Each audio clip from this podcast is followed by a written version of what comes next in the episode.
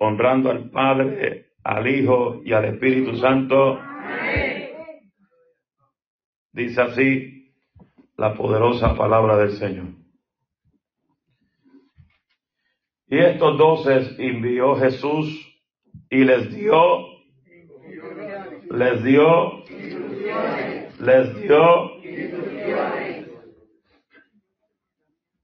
diciendo, por camino de gentiles no vayas, y en ciudades de samaritanos no entréis, sino id ante las ovejas perdidas de la casa de Israel, y yendo predicar, diciendo, el reino de los cielos se ha acercado. Sanad enfermos, limpiad leprosos, resucitad los muertos. Y hay muchos que quieren resucitar las iglesias de hoy. Y echad fuera, y hay muchos demonios que vamos a echar fuera en el nombre de Jesús. Dad de gracia recibiste, dad de gracia. Tome su asiento bajo esa bendición. Gloria a Dios, Dios es bueno y maravilloso.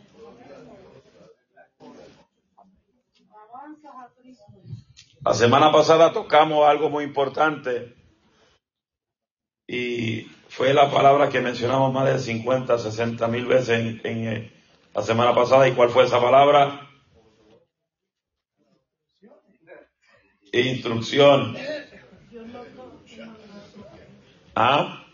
Que hablamos sobre que Dios nos dio un mandato. Dios nos dio un mandato. Amén. Instrucciones. Me, me encanta que dice, y esto dice, y estos doces envió Jesús y les dio. Les dio. Les dio. En esta versión que yo tengo aquí dice, estos doces envió Jesús a las cuales dio mandamiento. ¿Estamos aquí? Porque Dios es un Dios de orden. Yo siempre diré que Dios es un Dios de orden. Dios desde el principio ordenó lo desordenado.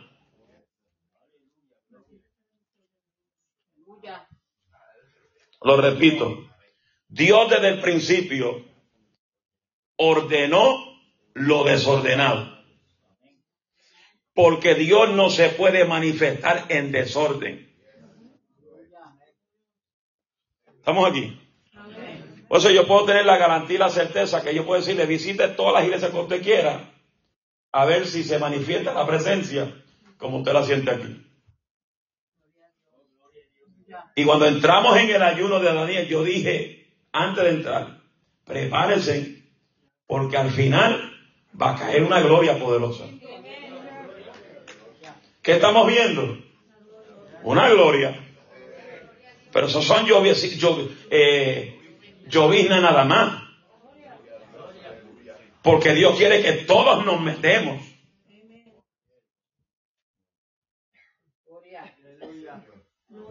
¿Estamos aquí? Jesús dio instrucciones a sus discípulos. Si vamos al capítulo 1, de, capítulo 11 de, de, de Mateo, verso 1, ¿qué dice? Alguien dígalo fuerte. Capítulo 1, verso 11.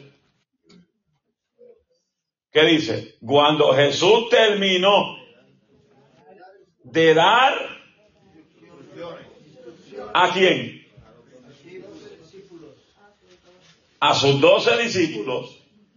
Se fue de allí a enseñar y a predicar en las ciudades de ellos. Y voy a leer como dice la versión esta. Y fue que acabando Jesús de dar mandamiento a sus discípulos, se fue a enseñar y predicar en las ciudades de ellos. Dígame a mí qué es instrucciones. ¿Quién sabe lo que significa instrucciones?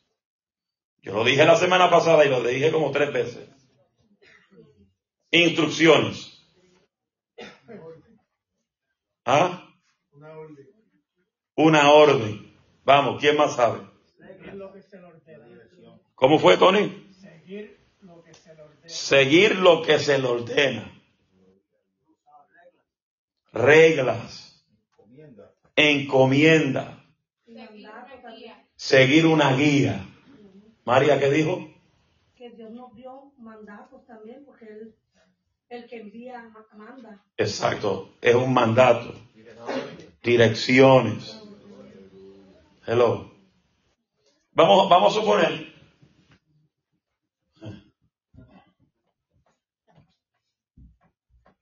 Dios es como el GPS. Tú pones una dirección en el GPS y el GPS te va a decir, quiere la ruta más rápido con toles.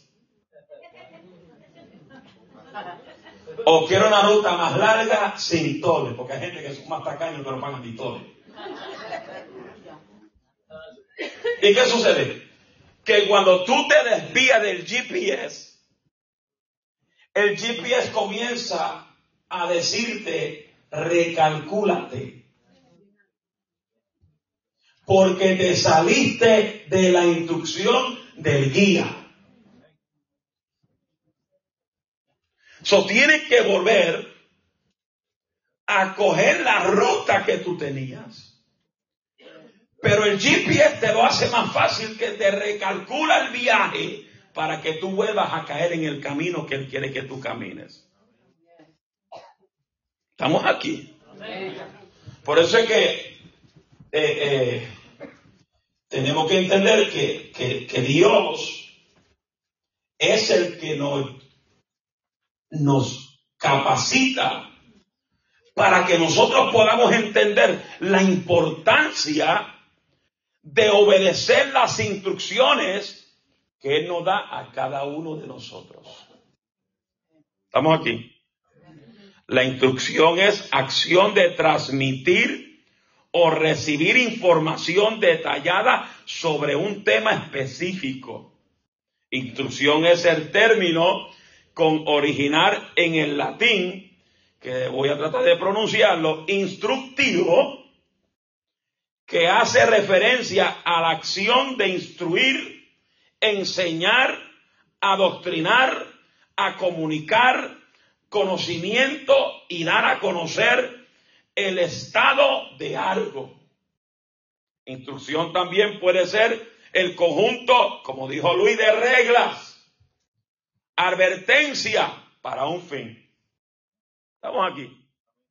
Instrucciones. Por lo tanto, puede tardarse de formación.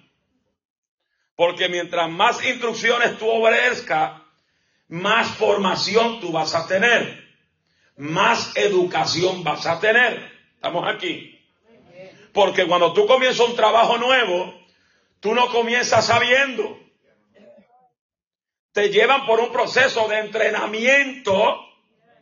Te ponen documentos en mano que tú firmes para que tú entiendas el procedimiento que esa compañía espera de ti. ¿Estamos aquí?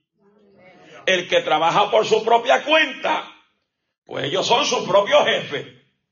Pero si tienen gente trabajando con ellos, esos que trabajan con ellos o los atrasa o los avanza. Y nadie quiere tener a alguien con uno que siempre está atrasando el trabajo.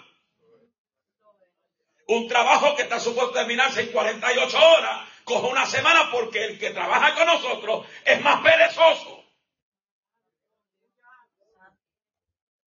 Es vago. Coge 10 horas para meter cuatro clavos. ¿Y qué sucede? Que el jefe grande, el dueño de la compañía, se va a cansar tarde o temprano de él. ¿Y qué va a pasar? Dígalo usted. Con fuerza. Hay que votar el que no sirve.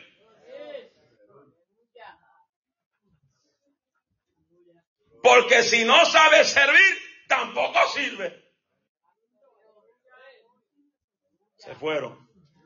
Si este no es contigo, no te preocupes. Si es contigo, preocúpate. Si ya está incómodo, acomódate. Y si te pica,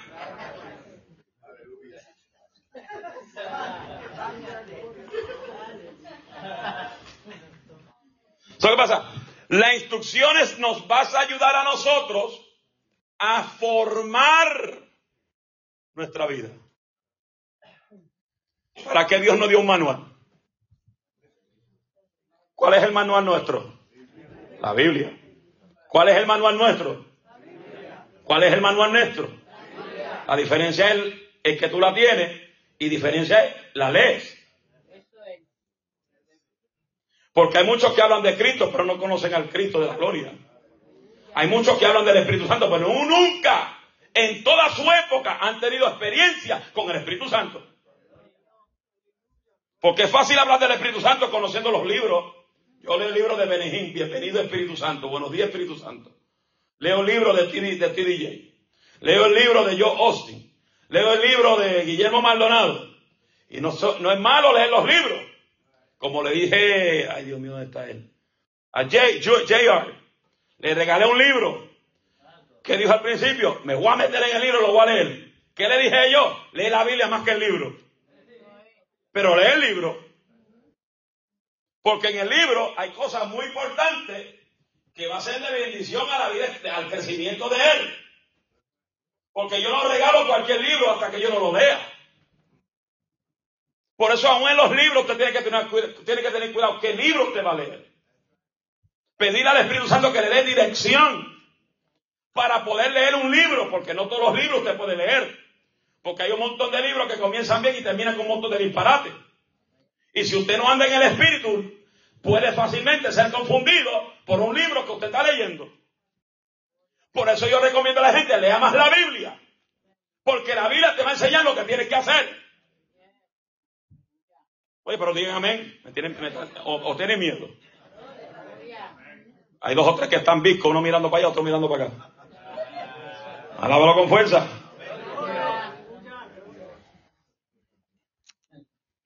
¿Estamos aquí? Diga instrucciones. Ve, cuando yo comencé nuevo trabajo, me dieron una lista de instrucciones, un libro así de gordo. De ahí este libro. Ay, Dios mío, qué malicia, Porque todo lo que no tiene que ver con Biblia, a mí me molesta. Y ese libro es así de grande. Ya voy por la mitad. No jalarle el cabello a nadie, eso lo sé yo.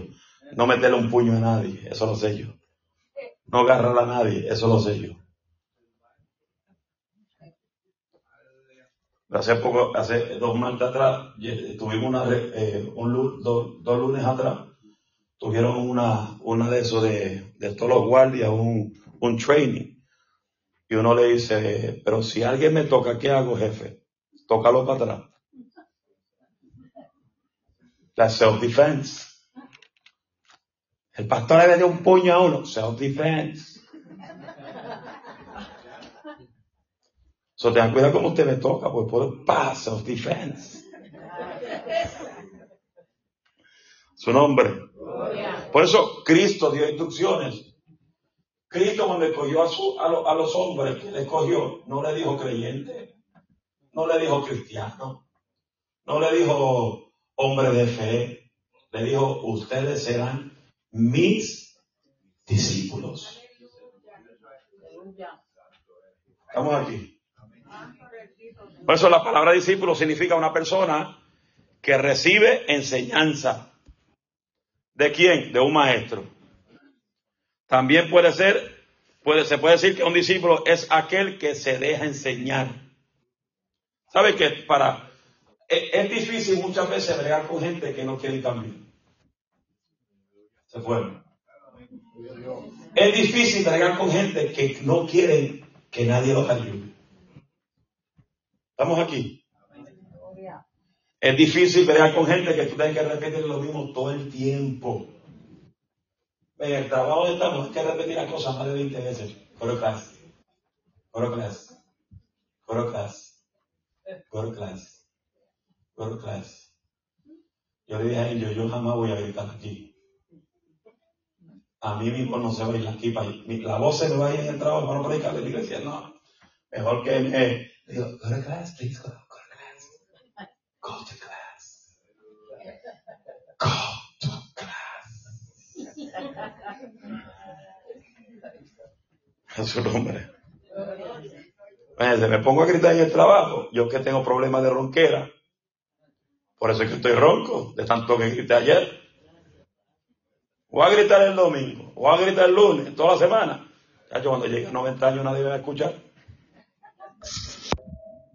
Su nombre. Pero los verdaderos, los que quieren ser discípulos de Jesús, se dejan enseñar. Hello. No son gente cabecidura. Porque el que quiera aprender, se deja enseñar.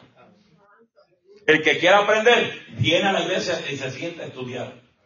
El que quiera aprender, no se pierde la escuela bíblica, que es un culto sumamente muy importante en la iglesia. La escuela bíblica es más importante que el culto del domingo. Porque usted se sienta a aprender por medio de quien de los maestros, de uno de los ministerios de la iglesia, los maestros. Porque hay cinco ministros en la iglesia. Está el apóstol, el maestro, el evangelista, el profeta y el maestro. Hay el pastor. El pastor es este. Que agarra todo el mundo y para afuera. Pastor, profeta, maestro, evangelista y apóstol. Son cinco ministerios que tienen que fluir en medio del pueblo.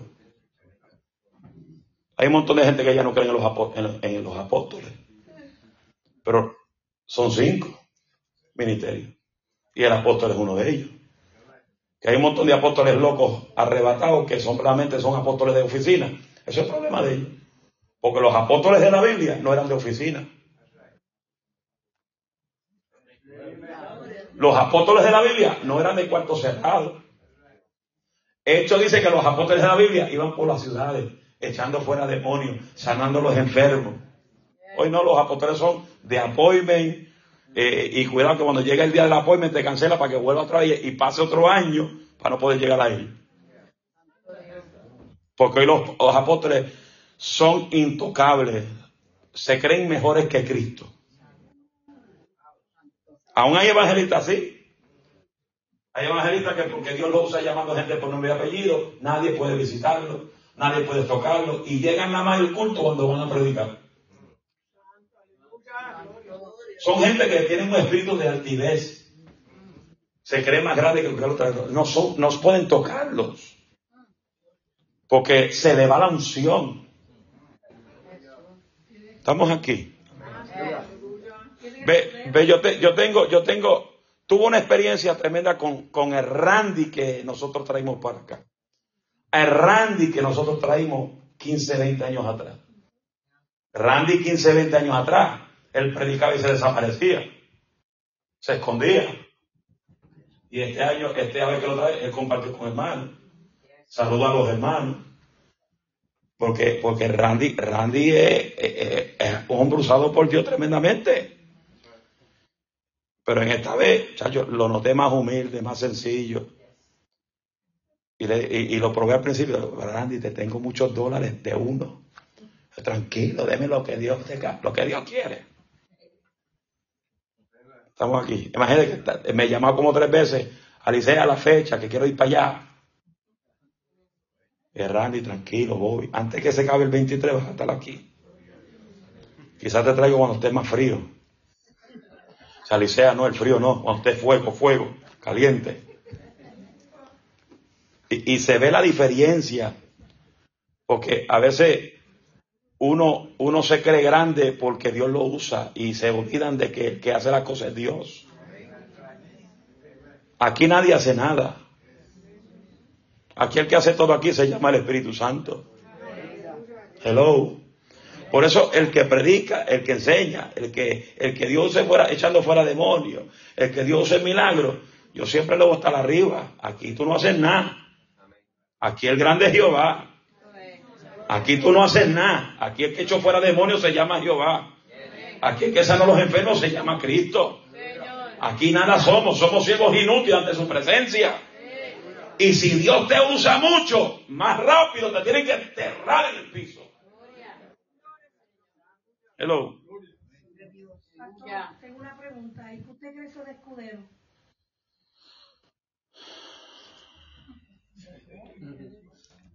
Porque eso a mí, de, de, de realidad, a mí me molesta. Porque nosotros tenemos el, el grande escudero que es el Espíritu Santo. Amén. Y él pelea por nosotros. Exacto. Eso a mí siempre me molesta. Entonces después lo cogen como escudero y crean en ellos como, como, como que idolatran el profeta. Aquí la gloria es de Dios. ¿eh? Así es. Eso a mí me molesta mucho, esas cosas. Escudero viene siendo una persona más o menos como un copero más o menos, que, que protege, que guarda. Y no es malo, pero se llega al extremo, como dice la sierva, que cogen al profeta y lo, y lo idolatran. Y es intocable, son los que no ataque Yo pasé eso en el estado de, Virginia. Yo tenía tres días de campaña, un, un, viernes, jueves, viernes y domingo. Y el sábado no tenía nada. Y había otro evangelista que no dudo que Dios lo usa. Es una evangelista que Dios lo usa terrible en lo que es las señales, los dones.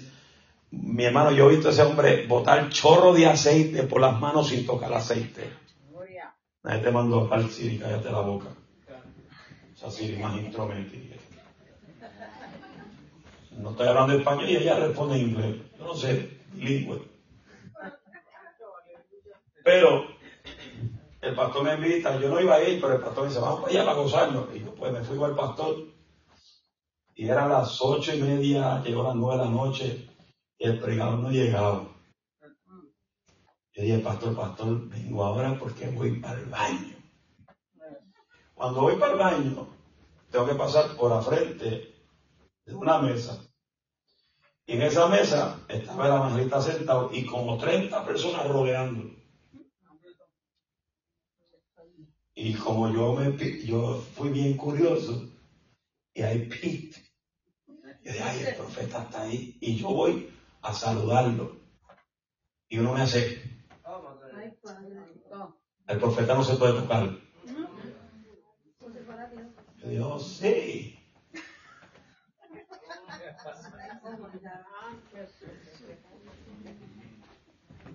Fui al baño me metí al culto. Le dije al pastor, pastor, tengo la presión bien alta. Y es que se me metió una ira santa. Y cuando comenzó el predicador a, hablar, a mí me dio un grito, yo saqué un grito y dije, ¿quién es más grande aquí, el predicador o Dios?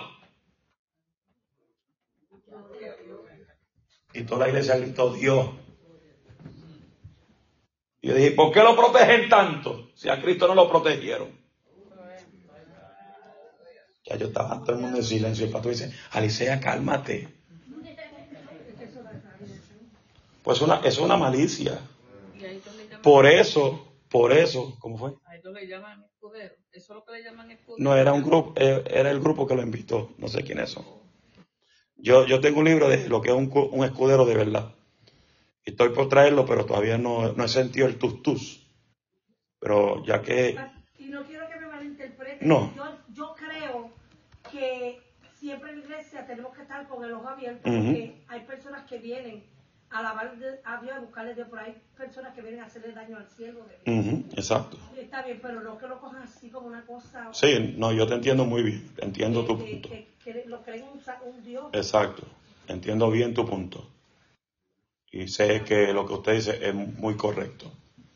Que lo toman como un dios, lo idolatran. Lo único que falta es que, que hagan como Coming to América, que lo bañen también. Que lo bañen también, como Coming to América.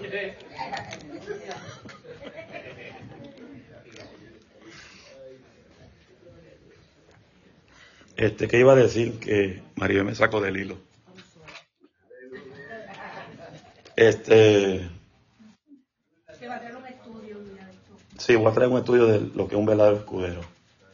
Pero iba a decir algo antes de eso. ¿Cómo fue?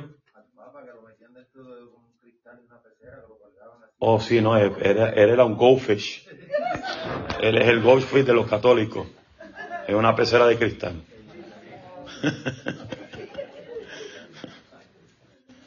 No, hermano, aquí el grande es Dios. Aquí el grande Dios. Y si uno tiene, como dice la sierva, tenemos que tener los ojos abiertos, pendientes. Porque no todo el que viene a la iglesia viene espiritualmente. Hay gente que viene con la vida, pero por dentro tienen planificaciones, planificaciones Ivo, maldades. Por eso la Biblia dice que Satanás se, se disfraza, se viste de ángel de luz. Se viste como usted. Carga la Biblia. ¿Qué dijo Nehemías? Nehemías 4.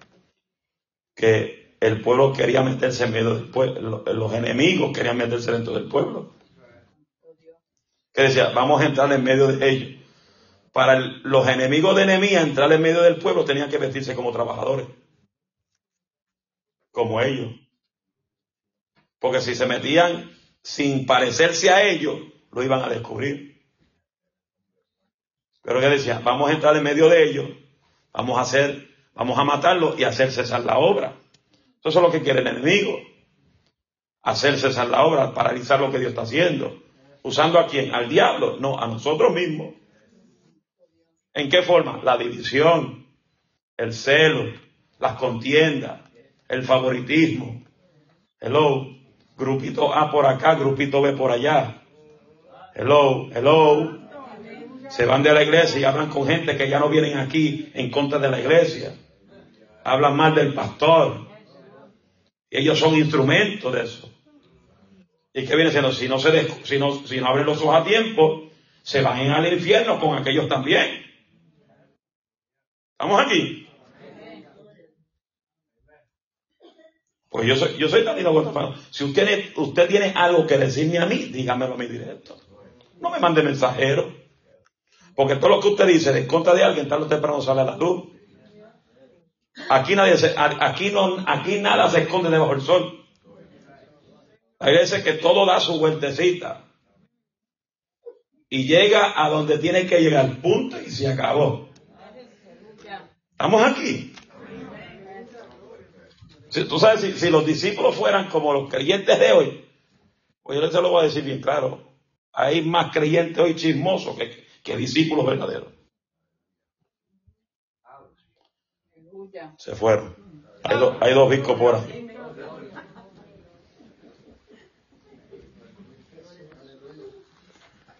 ¿Estamos aquí? Mire bien, voy a leer esto rápido para los que no vieron la semana pasada. ¿Cuántos no vinieron la semana pasada? Levanta la mano. ¿Que no vinieron? Ok. Escucha lo que voy a leer. Porque muchas veces la gente dice, ay, yo creo que yo no sirvo para hacer nada para Dios. Ay, yo creo que Dios nunca va, a usarme a mí para nada. Yo creo que yo nunca seré algo para Dios. Pero escuche bien. Los discípulos que Cristo escogió no eran gente como nosotros. Hoy usted está aquí. Pero los discípulos que Cristo escogió, mira, quién escogió. Y se lo voy a leer muy bien. A ver si lo encuentro por aquí. Ok, míralo aquí. Cogió primero a Simón. Diga Simón. Simón. Llamado Pablo. Andrés, su hermano. Jacobo, hijo de Zebedeo, Juan, su hermano, Felipe, Bartolomeo, Tomás, que hay muchos que son como Tomás por ahí, que aún viendo no creen, no creen ni en la luz eléctrica, están como los Amish. Mateo el publicano, Jacobo, hijo del Alfeo, pues toda la familia de ella eran feas. Le veo, porque todos le gustan ver, por sobrenombre Tadeo, que todos tenían dedo. Simón el cananista, Judas Cariote, eran todos los que Cristo escogió. Pero muy, oiga bien. Pedro, Andrés, Jacobo y Juan eran simples pescadores. No eran personas preparadas académicamente, ni de clase alta, sino eran personas comunes. Hello, no tenían educación, solo tenían conocimiento de lo que era la pesca. ¿Estamos aquí? Pero aún así, Cristo se antojó de ellos. Dile, Cristo se antojó de ellos. Porque Hechos 4.13 dice que ellos no tenían buena palabrería, eran hombres sin letra, de vulgo, y eran personas que a pesar que eran personas de no tener mucha letra, personas de no tener buena sabiduría, que lo único que conocían era el pescado, era el tiburón, eran los, los filetes miñón, eran los camarones, los crincrás. Hello, lo único que conocían era la pesca. Pero Jesús se antojó de ellos. Hello, que quizás tú no conoces nada, pero Jesús se antojó de ti. Quizás no tienes mucho conocimiento de la Biblia, pero Jesús se antojó de ti. ¿Estamos aquí? Vamos a, los otros. Mateo el publicano era un recaudador de impuestos, el que hacía los taxes para ti. Pero odiaba a la gente.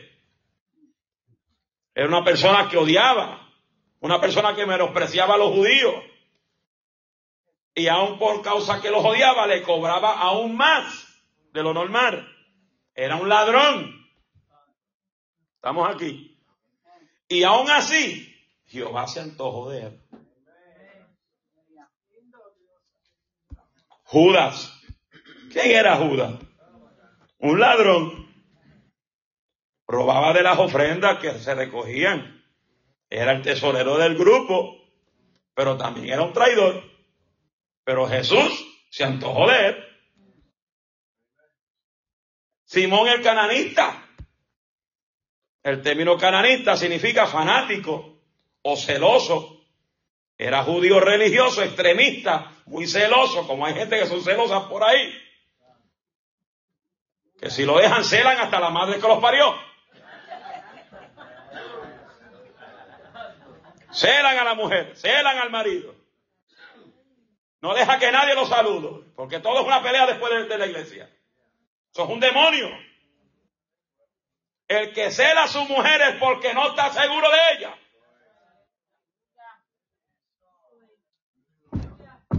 Y el que cela al marido es porque no tiene seguridad de él.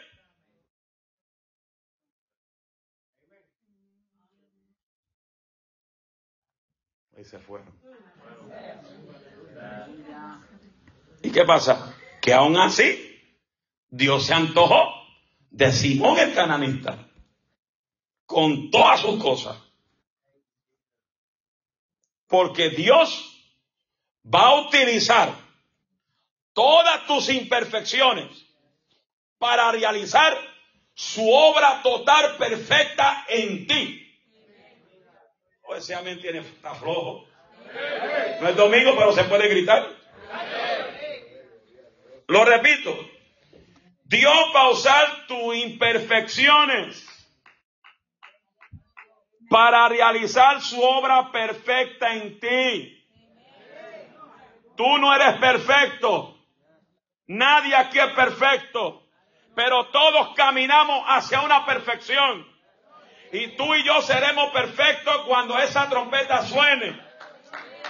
Y este cuerpo carnal que no le gusta lo espiritual será transformado a un cuerpo glorificado, a su imagen y semejanza. Y entonces ahí tú y yo seremos perfectos como Él es perfecto. Diga gloria a Dios. Diga aleluya.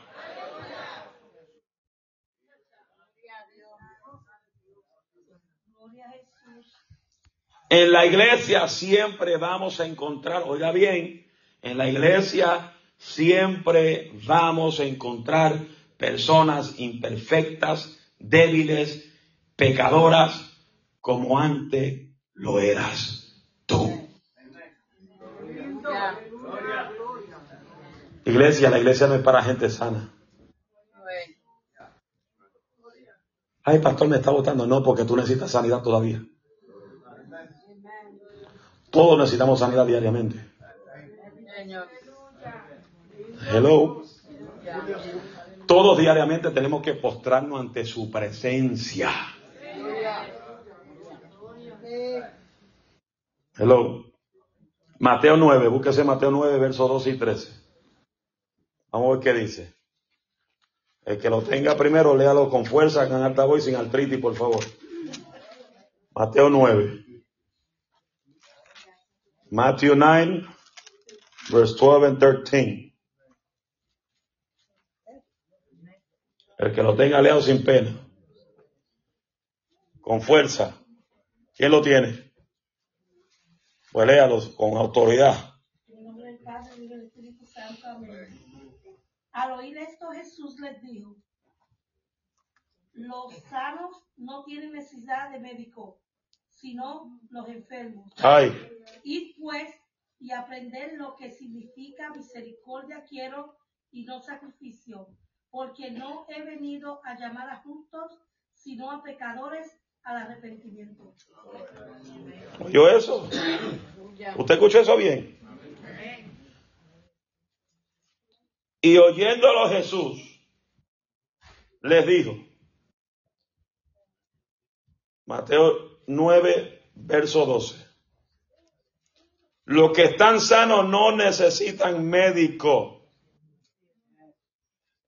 sino los enfermos. Quiere decir, Él vino para los pecadores, lo cual incluye a todos. ¿Usted se acuerda cómo usted andaba antes de convertirse a Cristo? ¿Ah? ¿Usted se acuerda cómo usted estaba? ¿Se acuerda cuántas veces usted se arrastraba en el piso? Pastor, no me traiga eso a la memoria. Sí, te lo voy a traer a la memoria hoy. Porque muchas veces pasan los años y nos olvidamos de donde Dios nos sacó. Y no ponemos validez o no ponemos nuestra fuerza para ayudar a otro que está saliendo de donde Dios te sacó 20 años atrás. Ya Dios me sacó del fondo cenagoso, Dios me sacó de la, de la droga, Dios me sacó del alcohol. Que salgan los demás como puedan. Yo normalito y tranquilo. No. Todos tenemos una gran responsabilidad ante los Dios de la gloria. ¿Estamos aquí? Porque yo puedo decirle a una persona que usted puede libertar de la droga, brother. Sal de ahí, sal de la cocaína, sal de la marihuana, sal de las píldoras esas.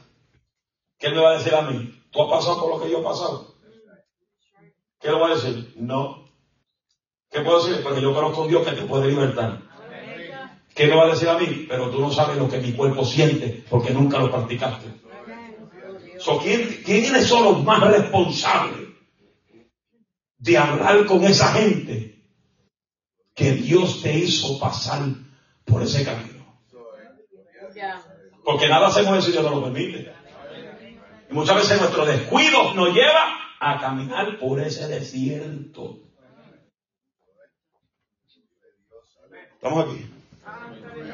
Eso de que usted como, como, como creyente, como verdadero discípulo, Dios te sacó de la droga, tú eres responsable de hablarle a aquellos que están arrastrados en la droga.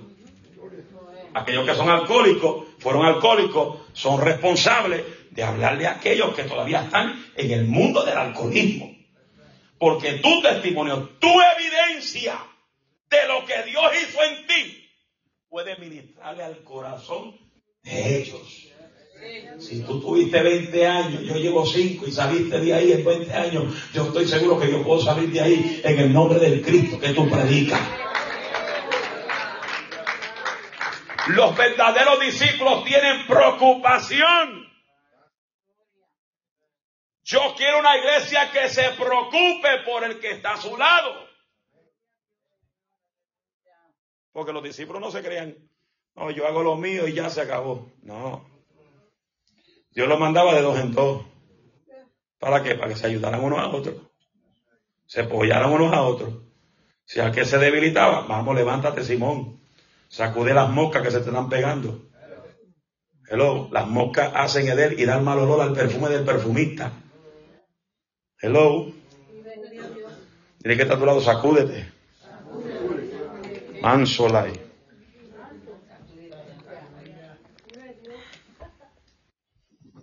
Estamos aquí.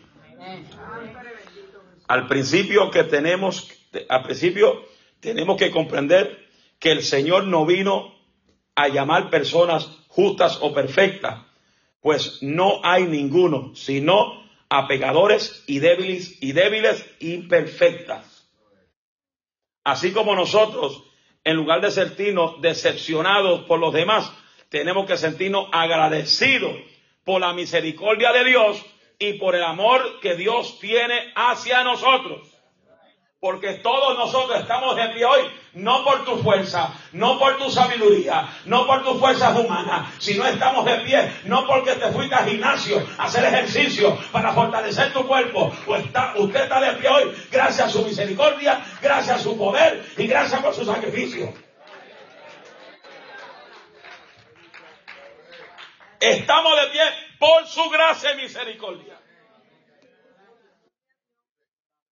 Hoy cuántas veces Dios ha querido coger el hacha de allá arriba. Dios ha querido coger el hacha. Si ahora es el tiempo que voy a cortar la cabeza de este sinvergüenza.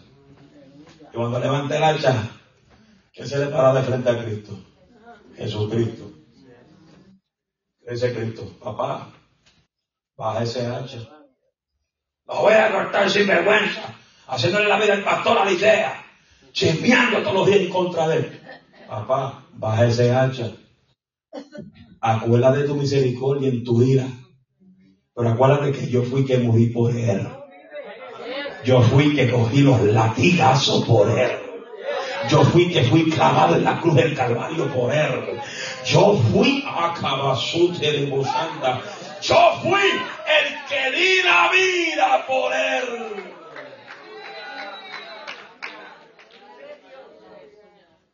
Oh.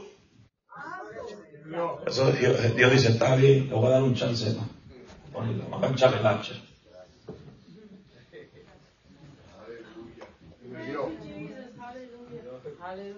Si no fuera por Cristo, ¿cuántos estuvieran vivos hoy?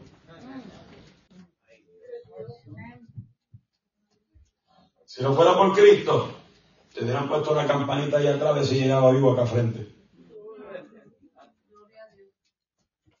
Pero grande es su misericordia. Que podemos decir. Gracias a Jesús.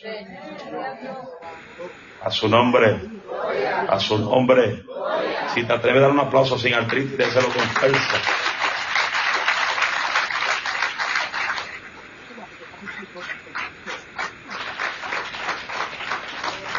Oiga esto, yo creo que con este término, pues ya solo hay 33. ¿Terminamos? Ay, qué milagro, Escuche bien, punto número dos. Dios no nos ha llamado por lo que somos ahora, ni por lo que hemos sido, sino por lo que Él hará en nosotros. ¿Te escucho eso? Eso es una rema. Chacho, eso, eso es una babastomia sólida. Eso es más, más sólido que un salmón, que un Big que Alice Calden y que la lesaña.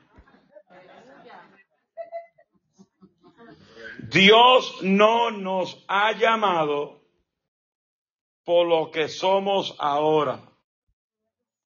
Lo repito, Dios no nos ha llamado por lo que somos ahora, ni por lo que hemos sido, ni por lo que hemos sido, ni por lo que hemos sido, ni por lo que hemos sido, sino por lo que Él hará en nosotros, sino por lo que Él hará en nosotros, sino por lo que Él hará en nosotros, sino por lo que Él hará en nosotros.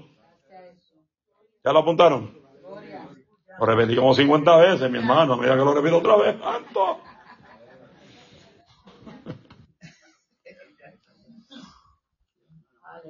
Mateo 4. Mateo 4. 18 y 20. ¿Quién lo lee? Sin pena.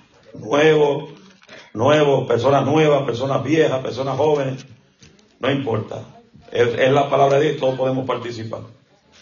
Mateo 4, versículo 18 al 20. Vamos, ¿quién lo tiene? Léelo con fuerza. Jesús junto al mar de Galilea, vio a dos hermanos, Simón llamado Pedro y Andrés su hermano, que echaban la red en el mar porque eran pe- pescadores. Y les dijo, venid en pos de mí y os haré pescadores de hombres. Ellos entonces, dejando al instante las redes, le siguieron. Estaban trabajando, estaban ahí, heavy duro y funky guayo trabajando, buscando peces para la casa, pescando. Y Jehová le dijo, de eso ahí, vénganse conmigo, que voy voy a enseñarle algo bueno. ¿Qué hicieron? Dejaron todo y siguieron al maestro. No lo pensaron dos veces. No lo pensaron ni tres veces. Suelta la red. ¿Qué vamos a hacer? Véngase conmigo. Let's go. Se fueron. Quizás podemos pensar que Dios se equivoca con nosotros para llamarnos para servirle.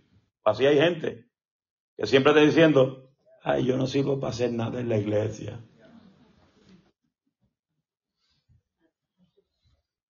Yo no sirvo para hacer nada. No sirvo ni, ni, ni para ganchar un codo en el closet allá atrás sirvo. Porque hay gente que son así. Que ellos, ellos tienen un negativismo de ellos mismos. Que ellos no valen nada. Que ellos no sirven para nada en el- para el Señor. Y es cuando Dios te está diciendo, tú vales mucho para mí. No todos vamos a tener los mismos talentos. Porque imagínense si tenemos los mismos dedos. Tenemos el mismo peinado. Los mismos ojos. Hello. Una mano con cuatro dedos no funciona bien. Estamos aquí. Un pie con tres dedos quitados no funcionan bien. Estamos aquí. Por eso, Cristo es la cabeza de la iglesia. Y el cuerpo es la iglesia. Estamos aquí. Y el cuerpo que tiene dos manos, dos pies, corazón, pulmones. Hello. So, ¿qué dice la Biblia? Si tu mano derecha es ocasión de tu pecar, córtatela. Vete a tu casa. Si no te atreves, llama a la mala zapatrucha que vengan con el hacha y te corten la mano.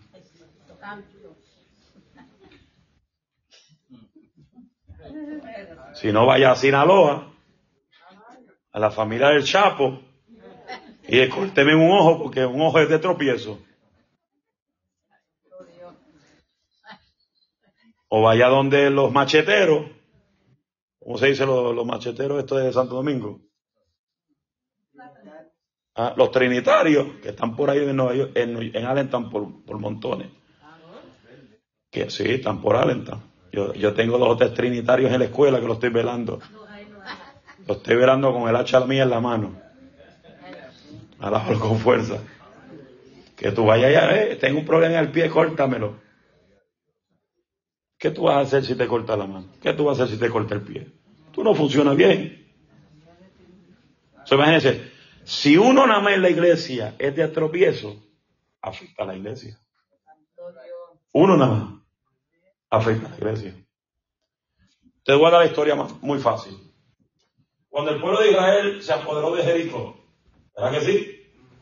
Dice la Biblia que cuando fueron a apoderarse de un pueblito mucho más pequeño que Jericó, que era el pueblo de Jair.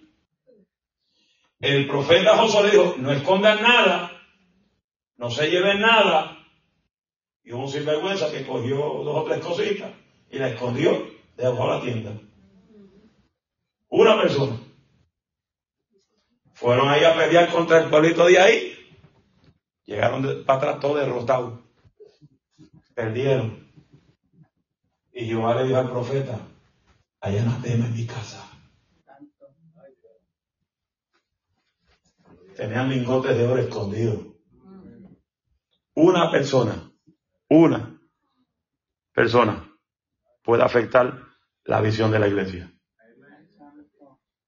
Una persona puede afectar que otros vengan a la iglesia. Por eso la iglesia, hay de aquello, es un ay de Dios, pastor, es un ay de Dios que haga tropezar a uno de mis pequeñitos.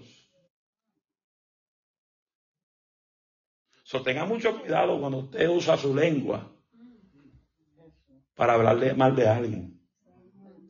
O tú usas tu lengua para visitar familiares que no están sirviendo a Dios. Y tú le hablas mal de un hermano. Si esa persona nunca se convierte en Cristo, ese ay va a caer sobre ti, pero bien heavy Sí. Esto es serio, hermano.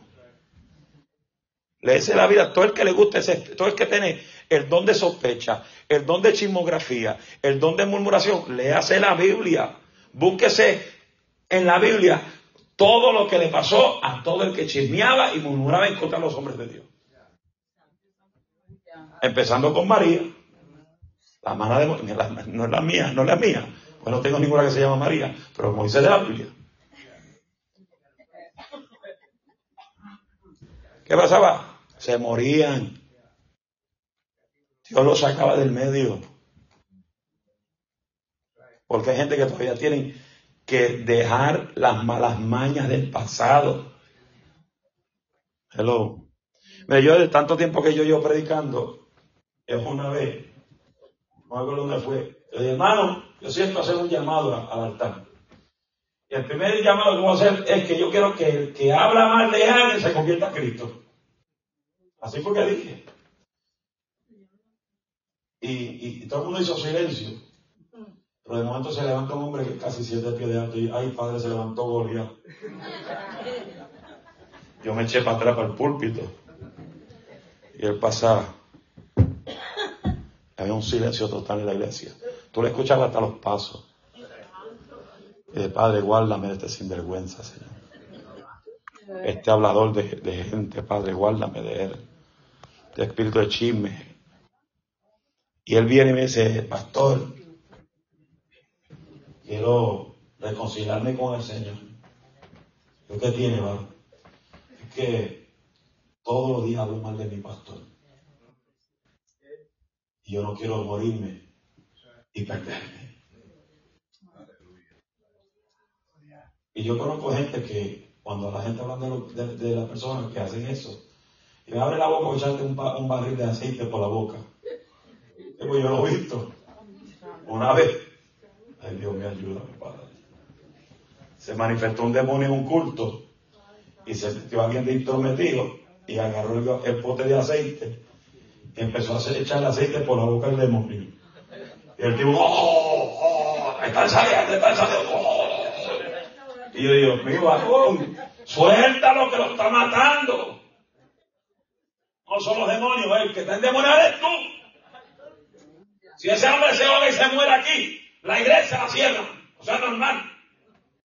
El aceite no es para eso. El aceite no es para eso, hermano. A mí nadie se me ocurre nunca decirle, pastor, un mi carro. Porque yo tenía esa experiencia. Pastor, necesito que usted venga a comprar un carro nuevo, quiero que lo unja, le tire aceite encima, para que Dios me guarde el carro. Y hermano, yo no hago esas cosas.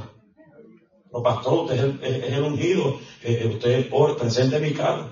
Varón, el carro se mantiene no con el aceite del altar, sino cambiándole el aceite cada tres mil millas. Llevarlo al mantenimiento, limpiando el motor. Cuando llegue a 100 mil millas, cámbiale la, correa de tiempo si está floja. Yo tengo el Mercedes y el tipo del dealer me dice, tiene tres cambios de aceite de gratis. Y a los tres mil millas, no, no, no, no, no. Cuando tu carro marque diez mil millas, te va a dar una señal que traiga el carro a cambiar el aceite. Y yo, yo camino medio nervioso un carro. Pues yo todos los carros que yo tenía, yo, a, los tres mil, a las tres mil millas yo le cambio el aceite. Pero el Mercedes es otra cosa, eso es, Padre cuál me enseñó. ¿Sabes lo que son diez mil millas? Sin cambiar el aceite. Y yo la chequeo de vez en cuando, le meto la, saco la. Está full. Tanto, y, ya metió casi, casi 7 mil millas. Y está full. Mercedes knows what she's doing. Antiel, antes de salir para... ¿Dónde fue que me fui?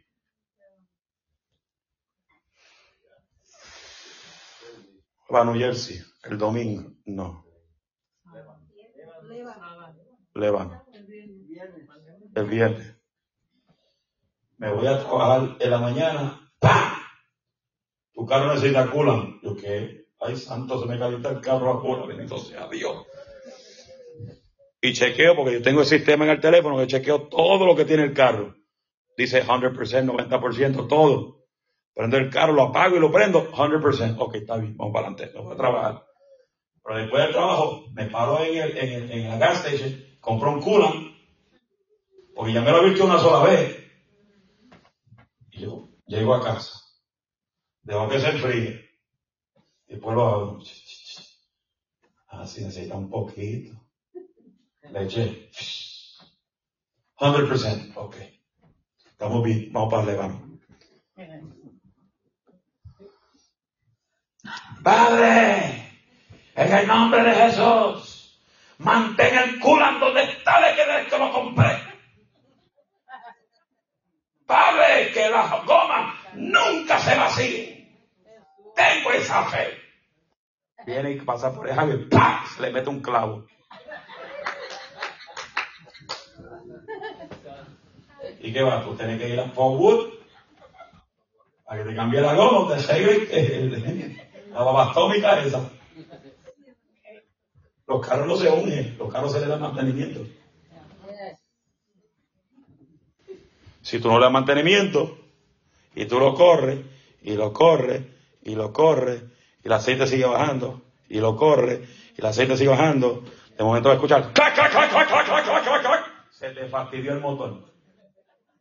No le eche la culpa al diablo. Tú eres el responsable por no darle mantenimiento. ¿Estamos bien o estamos todos, estamos mal? Eh, Rubén, Rubén está encargado de la guagua. Y cada vez que otro, ay Dios mío, otro Rubén. 60 gasolina, Dios mi Padre, ayuda a Rubén. Sí, pastor, hay que cambiar el aceite ya a la guagua. Tranquilo, dale, Rubén. ¿Tú sabes lo que tú haces? ¡Pam! 130. Ay, Dios mío, otro joven. Ay, Dios mío. La persona es joven voy a orar para que Dios le cambie el aceite. No. Eso se mantiene con nuestra responsabilidad. Los discípulos son responsables. Estamos aquí. Termino con esto. Sigo el martes que viene. Me pasé de dos minutos. Repito otra vez. Dios no, no nos ha llamado por lo que somos ahora, ni por lo que son, ni por lo que hemos sido, sino por lo que Él hará en vosotros. ¿Cuánto quieren que Dios haga cosas grandes en ellos? ¿Cuánto quiere que Dios haga cosas grandes en ellos? Pues solamente hay una cosa que tienes que hacer. ¿Qué tienes que hacer? Buscar a Dios mientras puedas hacer la